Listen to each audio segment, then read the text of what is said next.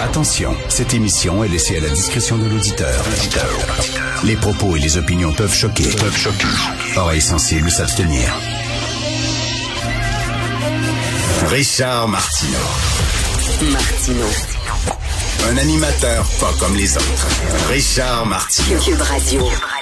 Bonjour, bon lundi, merci d'écouter Cube Radio. Soyez patients, le soleil va se pointer, paraît-il, vendredi. Christy, tu sais, quand on dit en mai, fais ce qu'il te plaît, là, on est le 1er mai aujourd'hui, non, c'est en juin, ce qu'il te plaît. On dirait que tout est décalé, hein.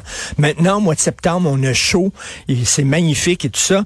Et c'est plate parce que les piscines sont fermées, les piscines publiques sont fermées en septembre parce que les jeunes qui euh, sont gardiens de la piscine euh, retournent à l'école. Donc, euh, les piscines publiques auraient dû rester ouvertes parce qu'il fait très chaud en septembre, quasiment comme un mois d'août, un mois de juillet. Par contre, c'est au mois de mai où c'est vraiment une température de schnout. Bref, ça va être comme ça jusqu'à vendredi. Euh, écoutez, les gens veulent-tu travailler?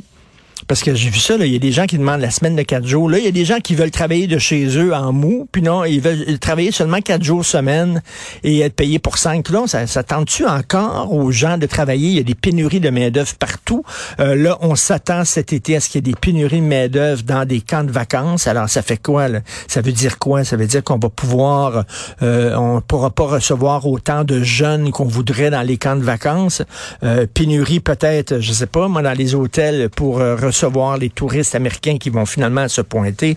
Euh, bref, ça vous tente-tu encore de travailler? Un peu la question qu'on pourrait poser. Un texte intéressant dans la presse. Des profs de cégep en croisade contre leur syndicat. Euh, Ça, c'est, quand tu es un travailleur et tu te bats contre ton syndicat. Alors, c'est un texte de Hugo Pilon, La Rose de la presse. Ça brasse dans le milieu syndical au sujet de la protection du français. Des enseignants rassemblés au sein du regroupement pour le cégep français accusent les centrales syndicales de bloquer leur tentative pour débattre de façon intersyndicale de l'idée d'appliquer la loi 101 au réseau collégial. Alors, euh, on sait que les associations de profs, des associations de profs ont demandé à ce que la loi 101 soit appliquée au cégep. Euh, malheureusement, les syndicats, eux autres, sont contre. Et il fut un temps au Québec où la gauche, où les syndicats, où les artistes, c'était eux autres qui étaient à l'avant-plan du combat pour la protection du français.